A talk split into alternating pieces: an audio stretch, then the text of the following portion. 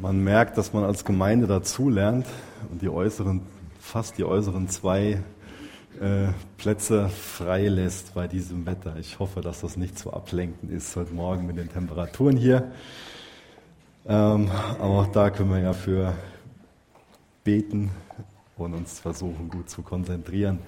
Ähm, ich werde heute Morgen ein paar Schimpfworte gebrauchen. Nicht, weil ich da irgendwie mal Bock drauf habe, von der Kanzel Schimpfworte zu gebrauchen, sondern einfach, weil die in unserem Text stehen und auch das erklärt werden sollte. Wir schauen uns einen Text an aus Matthäus 5, Vers 21 bis Vers 26. Da geht es um die sogenannte Antithese. Und ganz ehrlich gesagt stehe ich ziemlich auf Kriegsfuß mit diesem Wort Antithese. Anti-Gegen. Das ist meine Sicht und das ist eure Sicht. Jesus erklärt seine Sicht auf das Gesetz. Jesus sagt, so und so soll das Gesetz verstanden werden. Und was oft daraus gemacht wird, ist, dass es angeblich eine Antithese von Jesus ist zum Gesetz des Alten Testaments, zu dem Wort Gottes. Dass er quasi erklären würde, ähm, früher hat Gott die Meinung gehabt und heute hat er die und die Meinung. Und das wäre vollkommen falsch, das so auch nur im Ansatz zu verstehen. Wir werden davon lesen, dass das Gesetz gegeben wurde. Und das, was Jesus heute in, in dem Text, den wir, den wir heute uns ansehen, das, was Jesus da macht, ist nicht, dass er das Wort Gottes korrigiert, sondern dass er die Auslegung von dem Wort Gottes, die die Schriftgelehrten und Pharisäer getätigt haben, dass er die korrigiert. Das ist ganz wichtig, ganz, ganz am Anfang schon, dieses ähm, Grundverständnis zu haben, dass Jesus nicht die Lehre vom Alten Testament angreift, sondern dass er das angreift, was die Schriftgelehrten aus dieser Lehre gemacht haben und dass er die Schriftgelehrten damit konfrontiert, dass sie die Bibel verdreht haben. Das ist ganz wichtig, dass wir das als Blick darauf haben und nicht dieses Wort Antithese so verstehen, als ob es da, äh, als ob Jesus jetzt einen Keil zwischen Neues und Altes Testament treibt und davon sagt, jetzt ist auf einmal alles anders. Jesus erklärt uns in diesem Text, wie wir dieses Gebot, du sollst nicht töten, richtig verstehen sollen. Wie es richtig verstanden wird, wie es gemeint ist. Und in dem Zusammenhang stellt er dann auch her mit ähm, zu, zu, Schimpfworten und auch zum Thema Zorn. Ich denke, dass das wichtig ist, dass wir verstehen, warum Jesus da einen Zusammenhang herstellt zwischen Töten, zwischen Zorn, zwischen Schimpfworten. Und es gibt Texte, sage ich euch ganz ehrlich, ähm, da ist man total begeistert davon, dass man die lehren darf, man ist erfüllt davon und ähm, ist total ermutigt dadurch. Aber das heute Morgen ist ein Text, der mich sehr herausfordert, ganz ehrlich. Gerade das Thema Zorn. Auch aus dem Grund, weil ich letzte Woche erst wieder ziemlich zornig geworden bin. Deswegen fällt mir das nicht leicht, heute Morgen was zum Thema Zorn zu sagen. Da gab es eine Situation, wo wir als Familie im Auto unterwegs waren und von hinten kam ein Motorradfahrer angeballert und hat ziemlich verantwortungslos überholt und ich habe mich ziemlich aufgeregt innerlich und hat gar nicht viel Zeit, mich aufzuregen, weil schon die nächsten zwei von hinten angerast kamen und uns trotz Gegenverkehr überholt haben und da haben meine Kinder dann ihren Papa von der besten Seite erlebt und äh, dann habe ich das nicht nur gedacht, sondern auch gesagt und so weiter und dann Deswegen tut es mir für euch leid, dass ihr mir jetzt bei einem Selbstgespräch äh, zuhören müsst. Naja, ich bete noch mit uns. Jesus, wir brauchen deine Gnade, ganz besonders heute Morgen. Wir wollen dein Wort verstehen. Und wir wollen es nicht nur verstehen, wir wollen von deinem Geist verändert werden und als Menschen leben, die vernünftig mit Zorn umgehen können, die nicht den anderen beleidigen oder im Zorn sündigen sondern die dich ehren. Jesus, wir wollen Menschen sein, die nicht nur von sich selbst meinen, dass sie gerecht sind, weil sie niemanden tatsächlich umgebracht haben, sondern die als Gerechte leben und den anderen wertschätzen, die als Licht und als Salz in dieser Welt leben. Jesus, ich bitte dich, dass du mir hilfst, heute Morgen dein Wort auszulegen, dass du uns hilfst, mit den Temperaturen klarzukommen und dass wir eine tiefe Zeit in deinem Wort haben, das uns verändert mir dankbar, dass du unser Gott bist, dass du gnädig bist, dass es eine Lösung gibt, dass dein Zorn uns gegenüber befriedigt werden kann. Ich danke dir, Jesus, dass du selbst nicht den Weg des Zorns gegangen bist und dass du das Gericht auf dich genommen hast, damit für uns Versöhnung möglich ist. Jesus, bitte führ uns ganz neu an dein Kreuz und lass uns durch deine Gnade leben. Amen. Ich lese aus Matthäus 5, Vers 21. Ihr habt gehört, dass zu den Alten gesagt ist, du sollst nicht töten. Wer aber töten wird, der wird dem Gericht verfallen sein. Gott hat dieses Gesetz, du sollst nicht töten, am Berg Sinai gegeben. Das ist eine Handlung Gottes in einer großen Geschichte. Eine Handlung Gottes in einer ganz großen Geschichte. Und das ist entscheidend, dass wir verstehen, zu welchem Zeitpunkt Gott seinem Volk dieses Gesetz gegeben hat. Denn dieses Gesetz steht nicht in 1. Mose 1, Vers 1, also nicht ganz am Anfang der Bibel, sondern das Gesetz wurde gegeben in 2. Mose 20, da können wir das nachlesen. Das heißt, da gibt es ein ganzes Buch und ein halbes Buch voll von Handlungen Gottes, voll von Dingen, die bereits geschehen sind. Und das ist wichtig, das zu begreifen, dass es da erst jede Menge verschiedene Dinge passiert sind und dass Gott, nachdem alles Mögliche passiert ist, dann zu einem bestimmten Zeitpunkt sein Gesetz gegeben hat. Da ist jede Menge vorher passiert. Wir lesen am Anfang davon, wie liebevoll und wie gut Gott alles gemacht hat. Dann lesen wir von der Rebellion des Menschen. Wir sehen dann Kapitel für Kapitel, wie sich Sünde Stück für Stück auswirkt, wie Schuld einfach seine Kreise zieht. Und parallel dazu, und das ist das Kostbare, sehen wir, wie Gott dem Menschen nachgeht, um ihn zu retten. Auch wieder Schritt für Schritt. Das sind so zwei Parallelen durch die ganze Bibel. Auf der einen Seite sehen wir, wie die, wie die Schuld sich auswirkt, die Sünde, und wir sehen, wie Gott Schritt für Schritt seinen Plan umsetzt, dass er uns Menschen retten will. Und es ist ganz wichtig, dass wir verstehen, dass bevor Gott seinem Volk das Gesetz gegeben hat, er seinem Volk gezeigt hat, was er für ein Gott ist. Dass er seinem Volk nachgegangen ist, dass er sich als wunderbarer Hirte geoffenbart hat, dass er seine Liebe gezeigt hat, seine Treue, seine Fürsorge. Das Volk konnte Gott vorher kennenlernen als derjenige, der er wirklich ist, als ein wunderbarer, als ein fürsorglicher Gott, der liebevoll segnet, der seine Versprechen hält. Und dazu lese ich mal als Parallele aus dem Kapitel vor, was wir vor dem Gesetz finden, also aus 2. Mose 19, Vers 3. Vers 3 bis Vers 6. Weil das sehr gut schon Gottes Herz seinem Volk gegenüber zeigt, bevor er das Gesetz gegeben hat. Die zehn Gebote, den Dekalog. 2. Mose 19, Vers 3. Mose aber stieg hinauf zu Gott, und der Herr rief ihm vom Berg aus zu, so sollst du zum Haus Jakob sagen und den Söhnen Israel mitteilen. Ihr habt gesehen, was ich den Ägyptern angetan und wie ich euch auf Adlerflügeln getragen und euch zu mir gebracht habe. Und nun, also nachdem ihr dieses erfahren habt, auf Adlerflügel getragen, euch zu mir gebracht habe. Und nun, wenn ihr willig auf meine Stimme hören und meinen Bund halten werdet, dann sollt ihr aus allen Völkern mein Eigentum sein. Denn mir gehört die ganze Erde. Und ihr sollt mir ein Königreich von Priestern und eine heilige Nation sein. Das sind die Worte, die zu den Söhnen, die du zu den Söhnen Israel reden sollst. Also nachdem Gott seine Gnade gezeigt hat, nachdem er so seine Absichten klar gemacht hat, nachdem er sein Herz gezeigt hat. Danach gibt er ihnen das Gesetz. Gott hat dieses Volk aus der Sklaverei in Ägypten befreit. Und jetzt sind die auf dem Weg ins verheißene Land. Das sagt doch schon alles, oder? Da ist ein Volk, was sich verrannt hat, was, was in der Sklaverei gelebt hat, was auch ganz oft schon am eigenen Leib erfahren hat, wo es hinführt wenn man als Mensch sagt, ich brauche Gott nicht, ich weiß selbst, was für mich gut ist und ich lebe so hm, nach meinen eigenen Gedanken.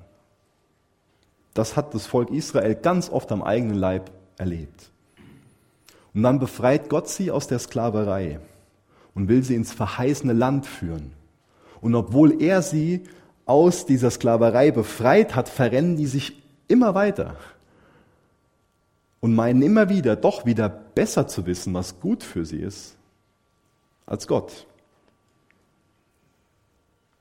Nachdem er ihnen die Gnade gezeigt hat, nachdem er sie befreit hat, nachdem er sie gerettet hat, gibt er ihnen das Gesetz. Und das ist für uns wichtig, auch da im Alten Testament schon die Reihenfolge zu verstehen. Auch im Alten Testament hat die Beziehung von Gott zu seinem Volk nicht so funktioniert, dass erst der Gehorsam war und dann die Gnade. Wisst ihr, das ist ganz wichtig, dass wir das heute Morgen verstehen. Dass da die Reihenfolge ganz entscheidend ist. Auch im Alten Testament war es nicht so, dass erst der Gehorsam des Menschen war und dann die Gnade, sondern dass erst die Gnade Gottes da war. Und durch die Gnade Gehorsam in uns entstehen kann. Erst gibt es dieses rettende Eingreifen Gottes. Da gibt es nichts, was wir Menschen tun können. Gibt es auch nicht, was jemand zum zur Zeit des Alten Testaments tun konnte, um sich diese Gnade zu verdienen. Ich meine, dann wäre es ja auch keine Gnade, ist logisch. Erst dieses rettende Eingreifen Gottes und dann gibt er ihnen das Gesetz. Es ist also nicht so, wenn ihr mir gehorcht, dann rette ich euch. Gott gab ihnen damals auch schon das Gesetz, nachdem er sie gerettet hatte aus der Sklaverei. Das Gesetz hat zwei Funktionen. Jeder von uns, der versucht, das Gesetz einzuhalten, der wird merken, dass er das nicht kann, dass er schlecht ist. Ich meine, wir alle glauben so lange, dass wir gute Menschen sind, bis wir versuchen, wirklich nach dem Gesetz zu leben, bis wir wirklich versuchen, gut zu sein. Dann merken wir, dass wir damit überfordert sind. Dass wir es hier und da ganz gut hinbekommen, aber dass wir im Großen und Ganzen darin versagen, Schuld auf uns laden, dass wir das Gesetz brechen. Das heißt, eine Funktion von dem Gesetz ist, dass es uns aufzeigt, Michael, du brauchst einen Erlöser. Du lädst Schuld auf dich und du brauchst jemanden, der dich entschuldigt. Die zweite Funktion von dem Gesetz ist, dass es uns aufzeigt, wie wir Gott und unseren Nächsten lieben können. Auch das macht das Gesetz. Auf der einen Seite dieser Aspekt, wo es bei der letzten Predigt in Matthäus drum ging, dass das Gesetz auch so ein Lehrmeister ist, der uns zu Christus hinführt, der dann arbeitslos wird, nachdem er uns zu Jesus geführt hat. Aber das Gesetz zeigt uns immer noch, wie wir als errettete Menschen leben können und wie wir Gott und unseren Nächsten lieben können. Darauf wird schon im Alten Testament das Gesetz reduziert. Das ist so die, der gemeinsame Nenner, könnten wir sagen. Wenn alles andere rausgekürzt wird, das ist die Essenz von dem Gesetz. Gott zu lieben, den Nächsten zu lieben. Und auch das zeigt wieder, dass die Bibel ein zusammenhängendes Buch ist und nicht irgendwie so zwei Dinger. Und auch das gibt uns schon so einen Hinweis darauf, wie wir das Gesetz erst halten können, nämlich, dass wir aus Gnade dankbar werden und mit einem dankbaren Herzen dann in der Freiheit nach dem Gesetz leben können. Die Reihenfolge ist also hier ganz, ganz entscheidend zwischen Gehorsam, Gnade, Dankbarkeit und so weiter. Dass wir das nicht irgendwie auf den Kopf stellen. Weil das genau ist das Problem von dem Volk Israel zur Zeit, zu dem Zeitpunkt, wo Jesus diese bedeutende Predigt hält. Die haben das auf den Kopf gestellt, diese Reihenfolge. Die standen nicht mit leeren Händen, wie wir das in der ersten Seligpreisung gelesen haben. Glückselig sind die geistlich Armen, diejenigen, die mit leeren Händen zu Gott kommen. Die standen nicht mit leeren Händen vor Gott, die Schriftgelehrten. Die Schriftgelehrten, die kamen mit ganz viel verschiedenen Dingen, womit sie Gott beeindrucken wollten. Die kamen zu Gott in dem Wissen, guck mal, wir haben nicht getötet, wir sind toll, das ist unsere Gerechtigkeit. Das haben wir ja in dem Vers vorher gelesen, Matthäus 5, Vers 20 dass unsere Gerechtigkeit die Gerechtigkeit der Schriftgelehrten bei weitem übertreffen muss. Die Schriftgelehrten kamen in ihrem eigenen Namen.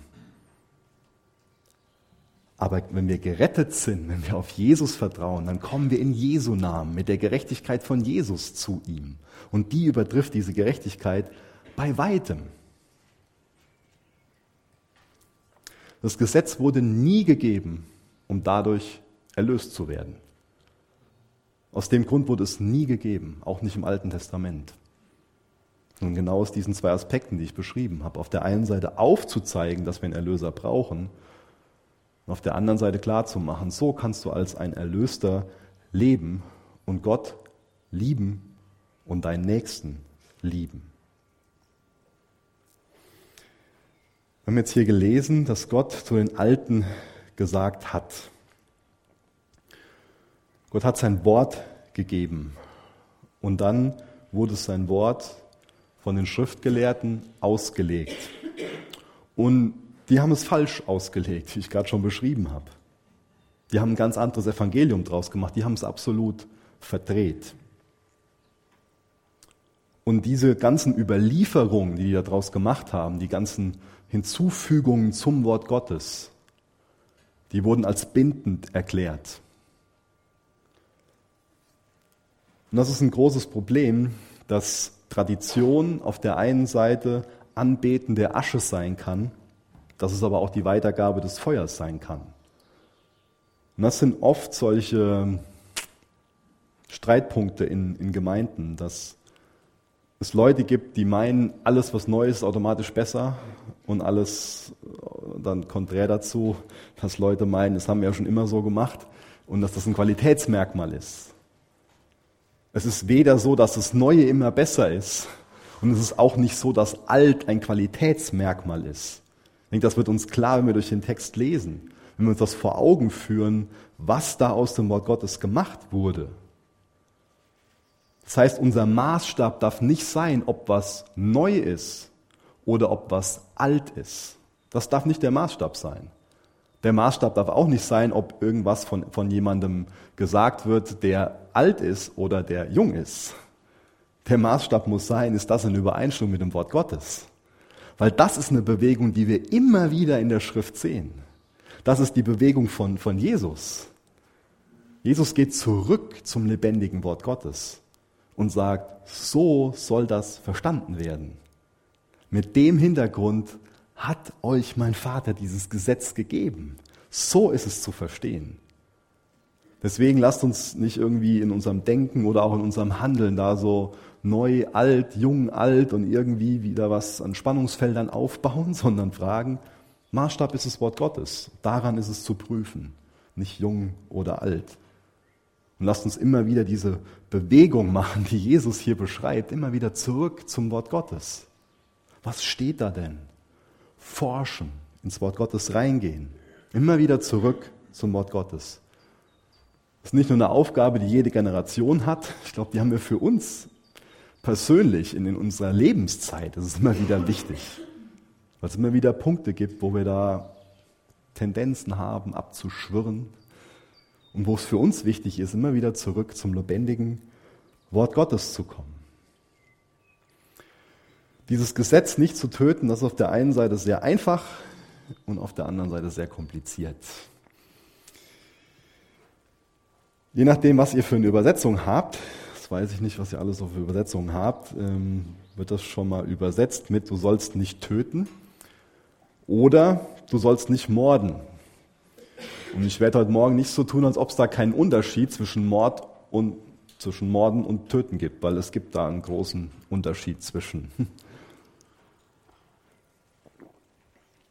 Und aufgrund von dem Gesetz gibt es ganz viele Diskussionen sieht das denn aus mit Todesstrafe, eine Abtreibungsdiskussion? Ähm, wie sieht das aus? Lehrt dieses Gesetz so einen absoluten Pazifismus oder darf man sich verteidigen? Wie sieht das aus mit einem Polizisten im Dienst? Wie sieht das aus mit einem Soldaten auf einem Schlachtfeld? Ähm, wie sieht das aus, wenn zu Hause ein Einbrecher da ist und ähm, darf man den davon abhalten, irgendwie das eigene Kind zu ermorden, indem man ihn ermordet? Gibt es da Ausnahmen für oder ist dieses Töten so die richtige Übersetzung? Es gibt im Alten Testament ähm, acht verschiedene Worte für Morden und Töten mit verschiedenen Schattierungen. Das haben wir ja auch im, im, im Deutschen, dass wir Morden haben, Tod, Töten, dass wir Totschlag haben, dass ähm, da das noch was drin haben, was Absicht unterstellt oder im Affekt und so weiter. Verschiedene, verschiedene Dinge. Und ich finde es interessant, dass dieses Wort, was wir hier mit in den meisten Übersetzungen mit töten übersetzt haben, dass das mit nur einer Ausnahme, also 46 von 47 Mal, für rechtswidriges Töten verwendet wird. Und deswegen gehen, beschreiben das viele Ausleger so, dass es keine gelungene Übersetzung ist, das so zu übersetzen, dass wir also nicht zu töten, sondern das Töten ähm, zu spezifisch ist und das Morden zu allgemein ist und das deswegen ganz gut wäre zu übersetzen, du sollst nicht totschlagen. Ich lasse das mal so stehen, aber finde es interessant, dass es 46 von 47 Mal so verwendet wird, dass ähm, rechtswidriges Töten ähm, damit gemeint ist, oder nicht rechtswidriges Töten, vielmehr. Denn es gibt auch im Wort Gottes später Ausnahmen für dieses Gebot, du sollst nicht töten. Und da ist ganz wichtig, dass wir das auch in Bezug auf Gesetze lernen, dass nicht wir Menschen irgendwelche Ausnahmen hinzufügen, dass auch nicht der Staat irgendwelche Ausnahmen hinzufügen darf, sondern dass Gott die oberste Autorität ist und dass er Ausnahmen hinzufügen darf. Und Ausnahmen, die er hinzufügt, das sehen wir im Alten Testament. Das ist zum einen die Todesstrafe für Mord. Das ist die Selbstverteidigung ähm, des Einzelnen oder auch die Selbstverteidigung von einem, von einem Land. Und es gibt auch die Ausnahme für das Töten von Tieren zur Speise oder zum Opfer. Das sind verschiedene Ausnahmen, die gemacht werden. Und ich denke, auch das ist ein Hinweis darauf, dass es nicht unbedingt die gelungenste Übersetzung ist mit diesem Töten, sondern dass Totschlag vielleicht das Bessere ist. Was sehr traurig ist, dass unser Staat ähm, leider eine andere Position einnimmt ähm, in Bezug auf dieses Grundrecht des Menschen zu leben, dass es keine biblische Position ist, sondern dass da weitere Ausnahmen gemacht werden, als wir in der Bibel finden. Dass der, unser Staat da in der Ausübung von seiner Autorität weitergeht als Gottes erlaubt. Und ich glaube, dass der Grund dafür der ist, dass das Gedankengut der Evolutionstheorie so die Menschenrechte aufweicht. Denn wenn die Evolutionstheorie, wenn die Recht hat, dann ist es nur gut, wenn der Stärkere überlebt und diejenigen, die schwach, alt, gebrechlich sind, die in Anführungsstrichen eine Belastung für den Rest von uns sind, dass die aussortiert werden. Und dann leben wir in einem Land, wo ein Arzt diagnostiziert, dass ein Baby behindert ist, ein Ungeborenes, und dann wird die Empfehlung ausgesprochen, es abzutreiben. Das maßt sich, ich spreche allgemein, dieses Land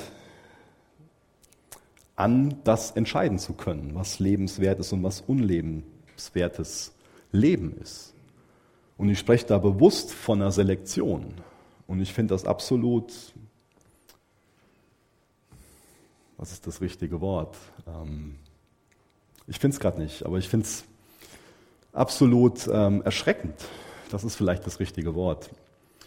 Auf der einen Seite zu sehen, was ich sehr gut finde, ist, dass wir uns als Deutsche regelmäßig damit konfrontieren, was es für ein großes Problem gewesen ist, dass sich Menschen angemaßt haben, selbst sagen zu können, das ist lebenswertes Leben und das ist kein lebenswertes Leben in Bezug auf den Holocaust an den, Juden, an, an, an den Juden, wo ganz klar auch diesen Gedanken nachgegangen wurde, wo selektiert wurde, wo der Staat gesagt hat, das ist kein Menschen, das ist kein, kein wertes Leben, das, das sollten wir nehmen. Aber im Kontrast dazu, im Kontrast zum Holocaust, wo wir alle hoffentlich mit Entsetzen aufschreien und sagen, wie konnte das passieren? Leben wir in einem Land oder in der westlichen Welt, wo sich die Freiheit rausgenommen wird, bei einem Baby, was noch nicht entbunden wurde, zu sagen, das ist kein, das können wir wegmachen.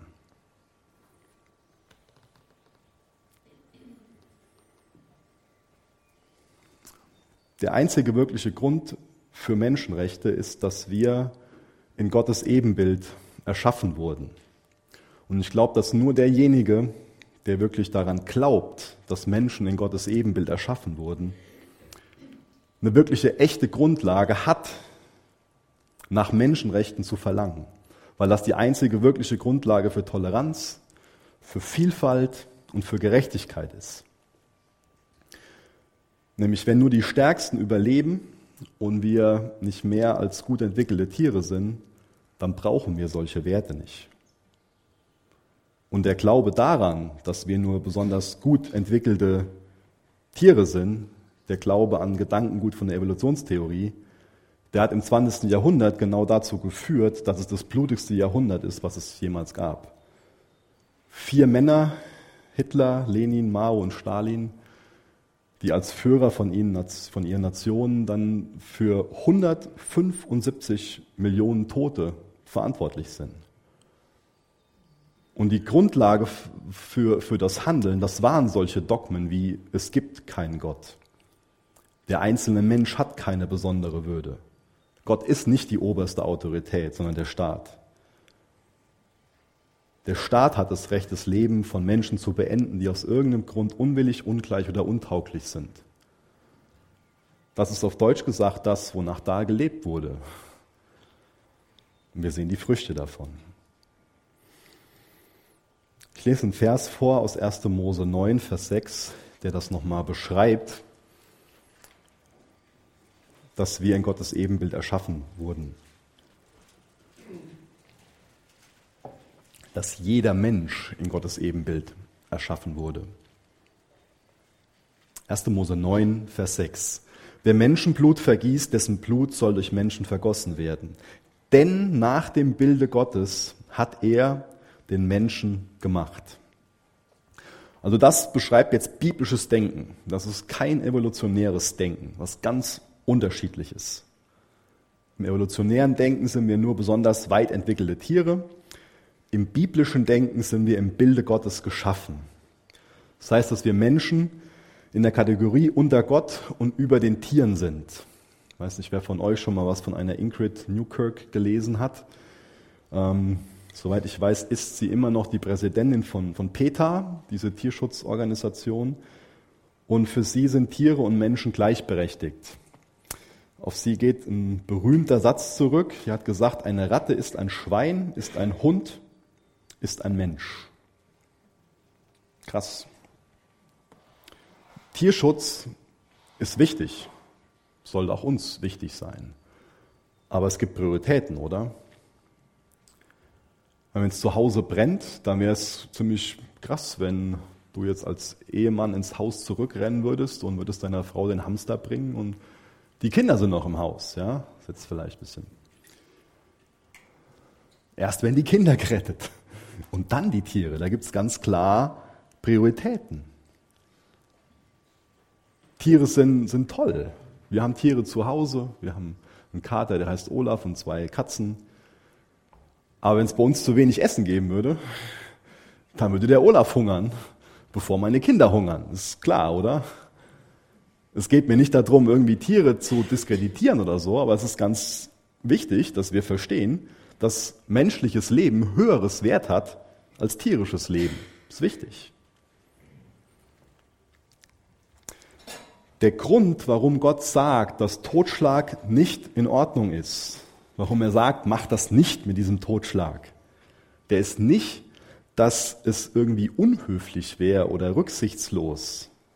Der größte Grund in Gottes Augen ist, dass der Mensch wertvoll ist, dass er in seinem Ebenbild geschaffen ist. Der Hintergrund ist, dass Gott Schöpfer ist und dass wir als Geschöpf nicht das Recht haben, so mit unserem Nachbargeschöpf umzugehen. Es ist wichtig, dass wir das irgendwie tief ins Herz bekommen mit dieser Ebenbildlichkeit Gottes in jedem anderen Menschen. Und das ist eine Dimension von diesem wichtigen Gedanken. Andere, eine andere Dimension ist, dass Jesus seine Liebe uns gegenüber dadurch gezeigt hat, dass er für uns ans Kreuz gegangen ist. Und wenn wir für uns verstehen, dass wir von Gottes Gnade abhängig sind, dass Gottes Gnade für uns da ist, dann sollten wir doch auch verstehen, dass seine Gnade genauso für jeden anderen da ist, dass wir seine Gnade genauso brauchen wie jeder andere. Und merkt ihr, was das mit uns macht? Das bringt Menschenrechte, das bringt uns alle auf eine Ebene. Das führt uns hoffentlich dazu, dass wir respektvoll mit dem anderen umgehen, dass wir den anderen achten, dass wir den anderen auch achten, wenn er anders ist, wenn er was anderes glaubt, nach anderen Denkvoraussetzungen lebt. Auch dann sollten wir dem anderen Respekt und Achtung entgegenbringen. Das heißt, wenn wir in Gottes Wort sind, dann wird das als Frucht aus uns, aus unserem Leben hervorgehen, als wahre Nachfolger von Jesus, dass wir dem anderen mit Respekt und Achtung begegnen, egal wie anders er ist. So würde uns die Bibel prägen, so wird uns die Gemeinschaft mit Jesus prägen. Aber das ist ja nicht das einzige, der einzige Einfluss, dem wir ausgesetzt sind. Ich konnte jetzt die Zahl nicht überprüfen, aber habe das ähm, gelesen in einem Kommentar, dass es angeblich so ist, dass zum 18. Geburtstag ein Jugendlicher in Deutschland durchschnittlich 80.000 Morde vor einem Bildschirm erlebt hat. 80.000 Morde. Ich, weiß nicht, ob das jetzt 100 Prozent die 80.000 sind. Vielleicht sind es ein paar mehr, vielleicht sind es ein paar weniger, da könnten wir jetzt hin und her philosophieren, das ist gar nicht das Thema. Das Ding ist, warum ich das erwähne, ist, ist es vielleicht mal nachdenkenswert, dass wenn wir 80.000 Mal am 18. Geburtstag im, im, Durchschnitt da irgendwie zugeguckt haben, dass da jemand auf, bei einem Film oder bei einem Computerspiel oder bei was auch immer ermordet wurde, dass das uns desensibilisieren kann. Ich denke, dass wir uns darüber einig werden, dass uns das so den Horror des Mordes und auch die Heiligkeit des Lebens, dass uns das da ein Stück weit für desensibilisiert.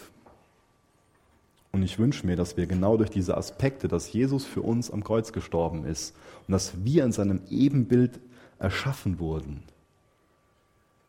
ganz neu auch eine Ehrfurcht vor dem Leben bekommen. Eine Ehrfurcht, die auch ganz natürlich entsteht, wenn wir eine Ehrfurcht vor Gott haben. Auch den Zusammenhang, der wird zum Beispiel im 1. Johannes ganz, ganz häufig dargestellt.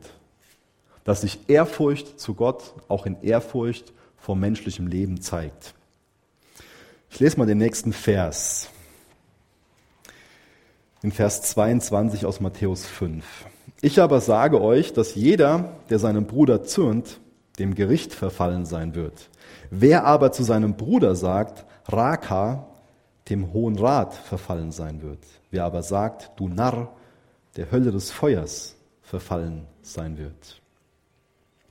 Die Juden, die waren stolz, weil sie im Gegensatz zu den Nachbarvölkern keine Blutrache lebten. Deswegen sahen sie sich als besonders weit entwickelt. Das heißt, bei ihnen war es so, dass nur jemand, der rechtmäßig verurteilt war, auch bestraft werden durfte, was sehr sinnvoll ist. Aber sie dachten, okay, wir sind so toll, weil wir niemanden umbringen. Und dadurch haben sie das Gesetz falsch verstanden. Denn im ganzen Alten Testament geht es nirgends um eine rein äußerliche Erfüllung der Gebote, sondern es geht auch da immer darum, Gott von ganzem Herzen zu lieben. Jetzt waren die Pharisäer und die Schriftgelehrten selbstgerecht. Sie haben jetzt gedacht, sie würden nicht töten, würden dieses Gesetz einhalten, haben sich deswegen toll gefühlt, haben aber in ihrem Herz, in ihren Gedanken das Gesetz gebrochen und kurze Zeit später sind sie so zornig auf Jesus, dass sie ihn gerne umbringen wollen. Auch da sehen wir schon so einen Zusammenhang. Und auch da sollten wir uns persönlich dann fragen, wo wir rein äußerlich Gottes Regeln befolgen, wo wir aber die Augen verschließen vor der eigentlichen Absicht von dem Gesetz. Ich bin ein bisschen perfektionistisch veranlagt deswegen kenne ich Zorn. Das heißt, ich reg mich regelmäßig, wenn ich mich nicht kontrolliere, über den Zustand dieser Welt auf oder auch über mich, wenn ich mich verspreche oder irgendwo in einer Situation unachtsam war und jemanden übersehen habe oder irgendwie was vergessen habe, dann werde ich schon mal zornig, auch auf mich selbst. Ist es jetzt so, dass ähm, der Gebrauch von einem Schimpfwort und Zorn an sich, dass das genauso schlimm ist, wie buchstäblich einen Mord zu begehen?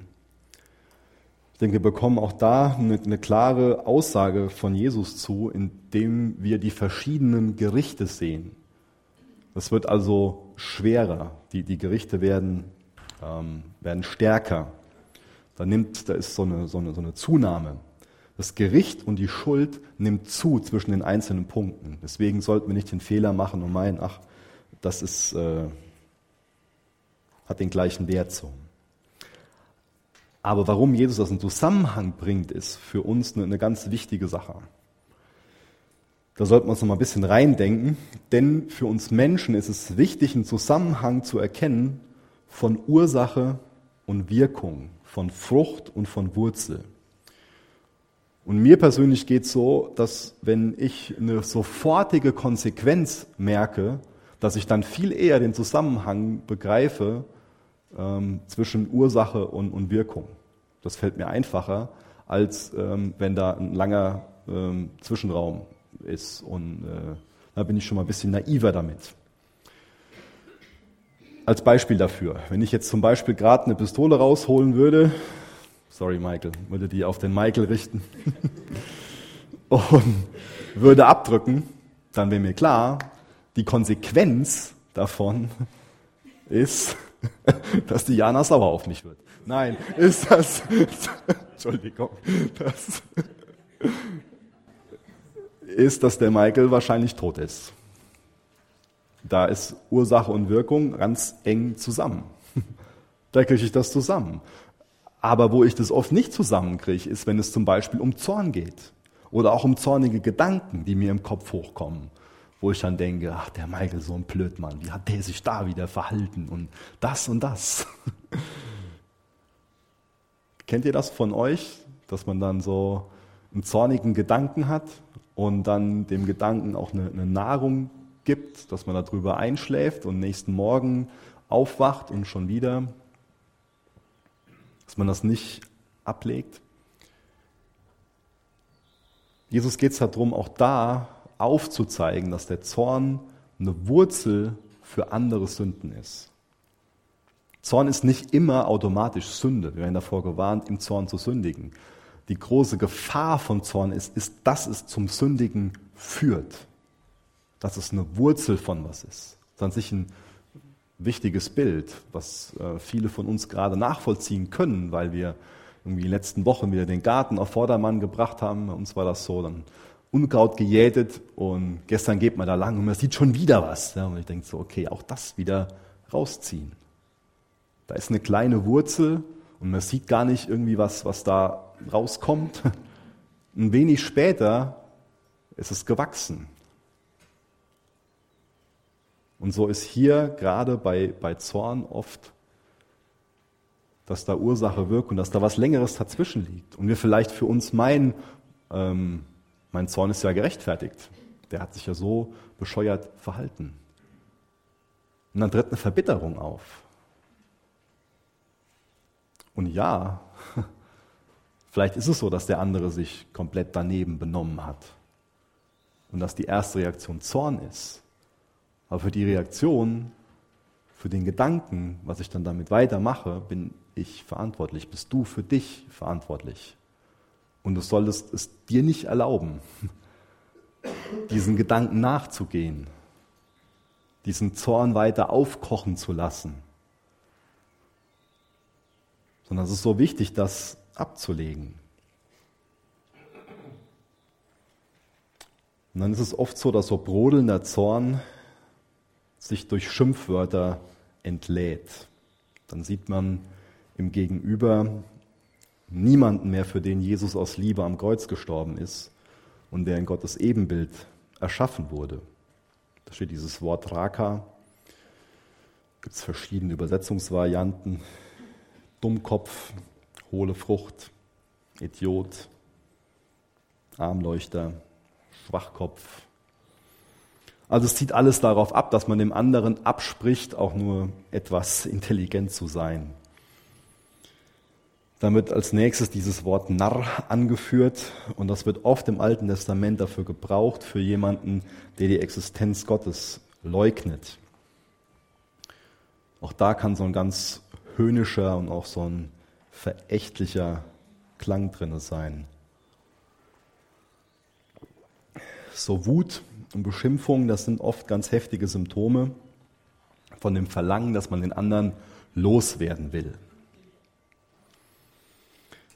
Gedanken, tobende Gefühle und dann kommen die ersten Worte. Dummkopf oder was auch immer aus unserem Mund. Zorn ist also so eine ganz gefährliche Emotion, die jeden Augenblick Gefahr läuft, außer Kontrolle zu geraten, Gewalt auszulösen, den anderen zutiefst zu verletzen, Schaden anzurichten. Zorn richtet sich dann gegen das Leben von jemand anderen. Zorn ist nicht so ein süßes Haustier, was man streichelt und füttert.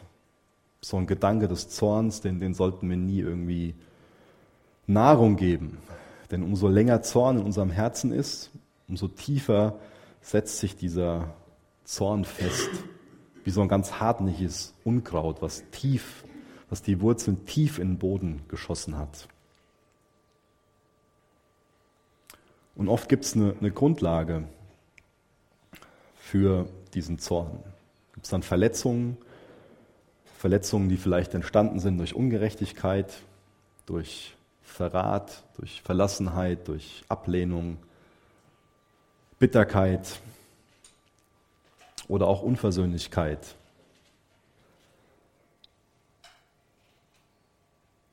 Und das ist, glaube ich, dieses Trügerische bei dem Zorn weil wir uns dann selbst ja hier und da schon mal erklären, der hat sich doch so und so verhalten, ich bin doch so und so verletzt worden. Und dann ist Zorn eine Reaktion und keine Aktion. Und damit rechtfertigen wir es vielleicht, damit entschuldigen wir es vielleicht, dass es ja okay für uns ist, zornig zu sein, weil es ja eine Reaktion ist, weil der andere ja so und so aber für die Reaktion sind wir verantwortlich, egal wie schlimm das war, was der andere gemacht hat. Als Nachfolger von Jesus sollten wir also unseren Nächsten lieben, auch unseren Feind, sollten ihn höher achten als uns selbst. Sollten wir Erbauer sein, nicht Zerstörer. Aber der Zorn, der nimmt uns und nimmt uns gefangen, macht Sklaven aus uns. Deswegen ist es so wichtig, dass wir unseren Zorn bekennen, dass wir auch darüber nachdenken, wo waren Ungerechtigkeiten, die auch vielleicht uns gegenüber ausgeführt wurden und wo reagieren wir mit Unversöhnlichkeit, wo hängen wir unserem Zorn nach, dass wir das schonungslos für uns ans Kreuz bringen und Jesus um Versöhnung bitten. Und dass wir als nächstes, nachdem wir bekannt haben, auch ganz deutlich so die Lügen von dem Feind widerrufen. Dass wir es dem Teufel sagen, nein, ich habe kein Recht darauf, gekränkt zu sein, beleidigt zu sein. Ich habe kein Recht darauf, mich hinter der Mauer des Zorns und des Grolls einzusperren und irgendwie in meinem Zorn zu bleiben. Das sind oft Lügen, die wir glauben, die es dann verursachen, warum wir das entschuldigen, weiterhin zornig zu sein. Und da ist es wichtig, das als Lüge zu identifizieren und auch ganz klar zu widerrufen. Zorn liegt eine gewisse Denkweise zugrunde. Und unsere Denkweise, das wissen wir aus Römer 12, Vers 1 und 2, kann durch das Wort Gottes erneuert werden. Deswegen ist es so wichtig, dass anstelle von dem Denken, was es rechtfertigt, dass wir zornig gegenüber unserem Nächsten sind, dann ein Denken tritt, wie ich das eben beschrieben habe. Die Ebenbildlichkeit Gottes, die Gnade Jesu, die für alle da ist. Und anderes. Es ist wichtig, dass wir dann bewusst ein biblisches Denken dazu entwickeln, nach und nach. Und dass wir ganz aktiv Gottes Gnade und Vergebung annehmen nach dem Bekennen. Ich lese noch Vers 23 und Vers 24 vor.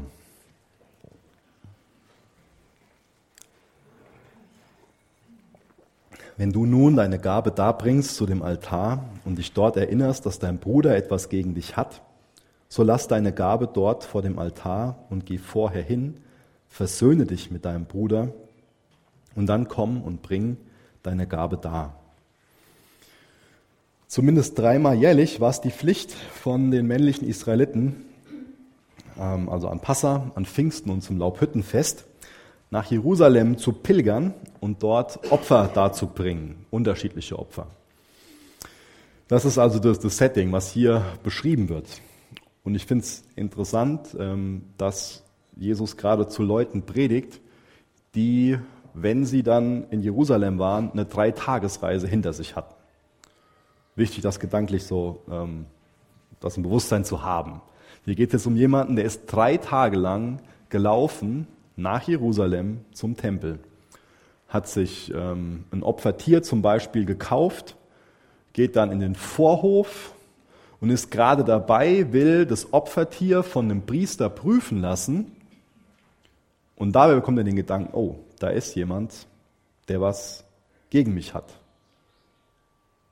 Und auch das ist ein bisschen trügerisch, der was gegen mich hat. Es gibt viele, die schon mal was haben könnten, hier geht es um was, um jemanden, der rechtmäßig was gegen einen hat. Das betonen auch nochmal die nächsten Verse 25 und 26. Hier geht es nicht um irgendjemanden, der sich einfach nur komisch fühlt, weil man nicht begrüßt wurde oder so. Also es geht um was Rechtmäßiges, ganz wichtig, das zu sehen.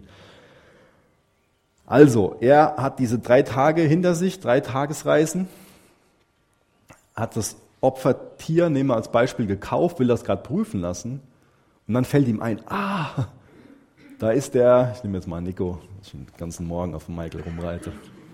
Da ist der Nico und äh, der hat was gegen mich. In dem Sinne, wenn wir die nächsten Verse lesen, Vers 25 und 26, kommen wir gleich noch zu, dem schulde ich noch Geld und das hätte ich dem schon längst zurückgeben müssen.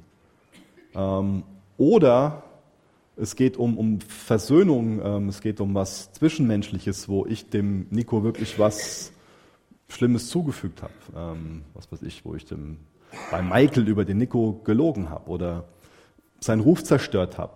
Irgendwas in der Richtung.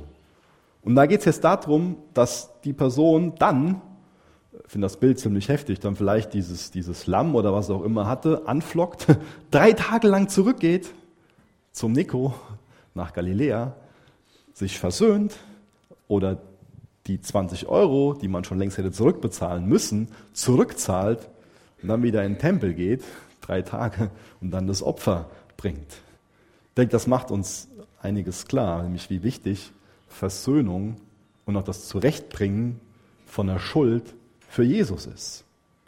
Das ist ihm da wichtiger, als dieses Opfer im Tempel zu bringen. Dieses Opfer im Tempel zu bringen, das war in, in dem, an dem Punkt nicht so wichtig wie die Versöhnung mit dem Nächsten. Die Versöhnung mit dem Nächsten ist die Grundlage dafür, ist vielleicht besser ausgedrückt, als seine Wichtigkeit reinzubringen, ist die Grundlage dafür, dass wir dann überhaupt im Tempel opfern können oder dass damals im Tempel geopfert werden können, konnte. Da ist viel draus zu lernen.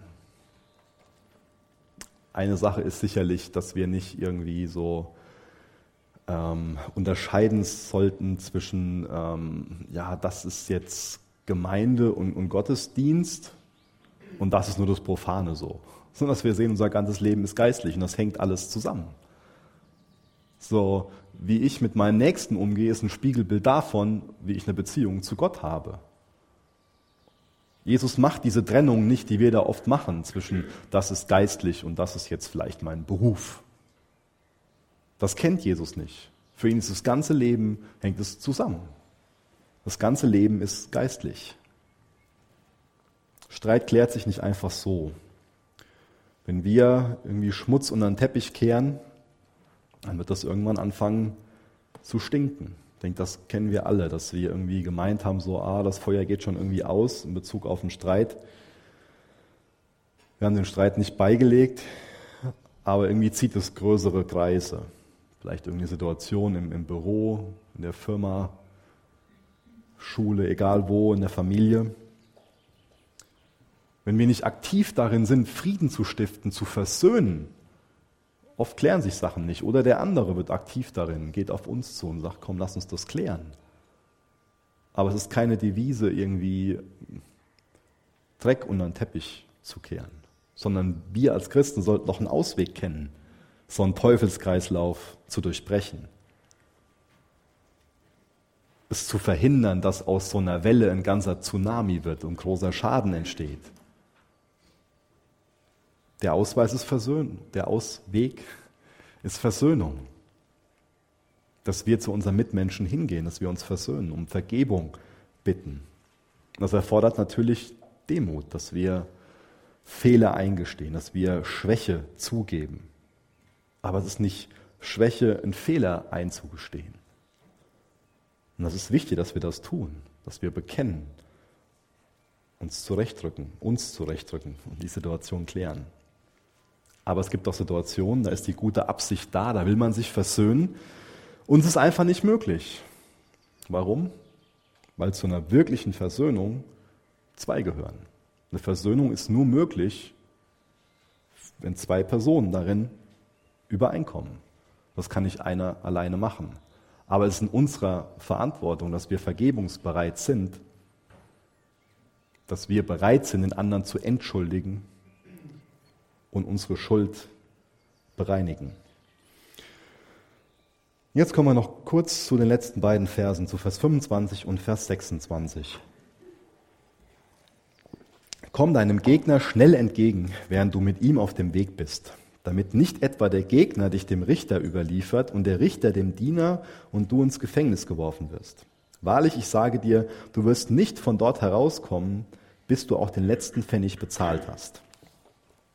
Hier geht es also genau um die Situation, die ich eben beschrieben habe. Ähm, da war ein Privatkredit und der wurde nicht vernünftig zurückbezahlt. Und dann gab es die Möglichkeit, damals von, von Richter zu gehen. Und dann durfte der Richter dann die Person, die den Privatkredit genommen hatte, ähm, einsperren und so lange, bis dann die Schuld zurückbezahlt war.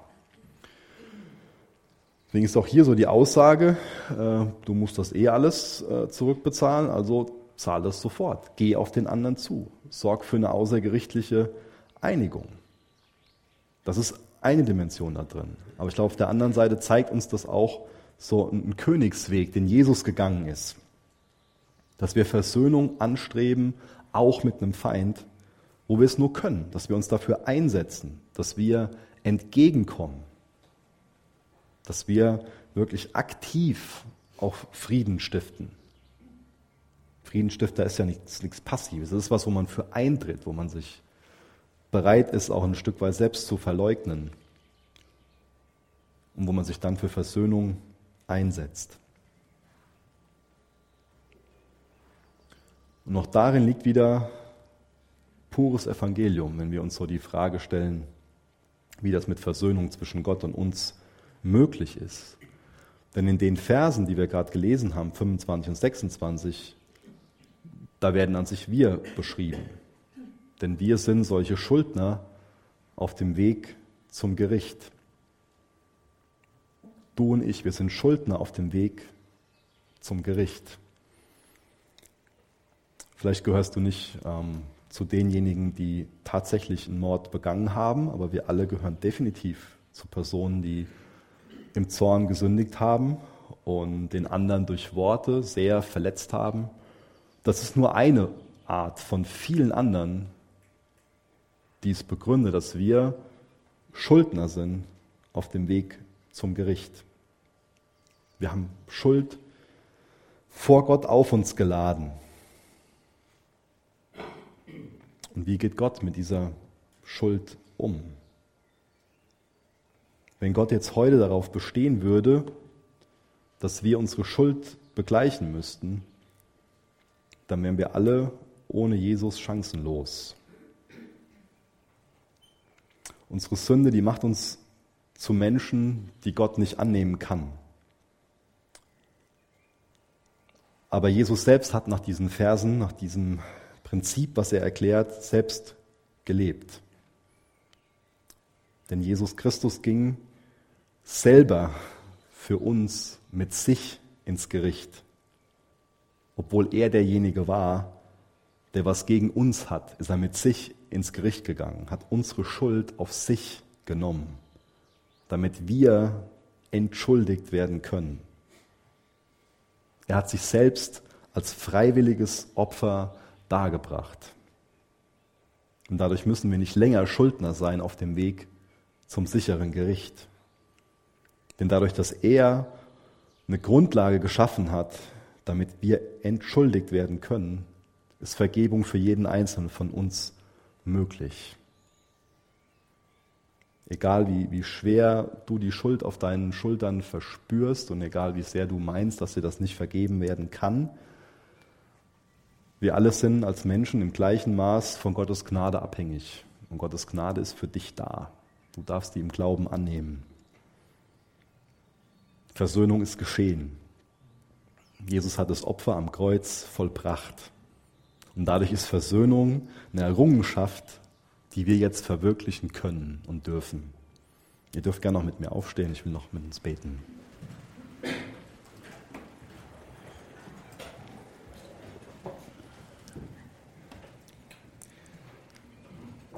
Jesus, ich danke dir für dein Wort. Ich danke dir, dass du uns in deinem Wort nicht nur aufzeigst, wer wir sind, sondern dass wir durch dein Wort auch Antworten bekommen, wie wir gerecht werden dürfen, wie wir gerecht werden können. Jesus, wir sind Schuldner auf dem Weg zum Gericht. Wir haben uns gegen dich verschuldigt. Und ich danke dir dafür, dass du nicht darauf bestehst, dass wir diese Schuld zurückzahlen, wenn wir dir vertrauen. Ich danke dir, dass du unsere Schuld auf dich genommen hast, dass du stellvertretend für uns am Kreuz gestorben bist, Herr. Ich danke dir, dass du uns vorgelebt hast, was Versöhnung bedeutet. Und ich bitte dich, dass wir viel mehr von deinem Vorbild lernen. Jesus, du siehst mich und auch jeden anderen hier im Raum, der ein Problem mit Zorn hat. Und ich bitte dich, dass wir es ernsthaft vor dir bekennen ich danke dir, dass du uns vergibst, wenn wir unsere Schuld bekennen. Du siehst doch, welche Lügen wir glauben, warum wir meinen, dass es okay ist, zornige Gedanken zu haben. Ich bitte dich, dass du diese Lügen, dass du uns die ins Bewusstsein rufst und dass wir sie gegen Wahrheit tauschen. Ich danke dir, dass wir deine Vergebung annehmen dürfen und als neue Menschen leben dürfen. Und hilf du uns als neue Menschen dich zu lieben und unseren Nächsten. Jesus, hilf du uns allen dabei, dass wir dich mit unserem ganzen Leben lieben und unseren Nächsten wie uns selbst. Jesus, du hast viel vor in unserem Herzen. Da ist viel Arbeit. Wir bitten dich, dass wir es lernen, dem wir die Schuld zu bekennen und dich machen zu lassen, als neue Menschen zu leben. Du bist ein wunderbarer Gott. Danke, dass durch dich Vergebung und Versöhnung möglich ist. Amen.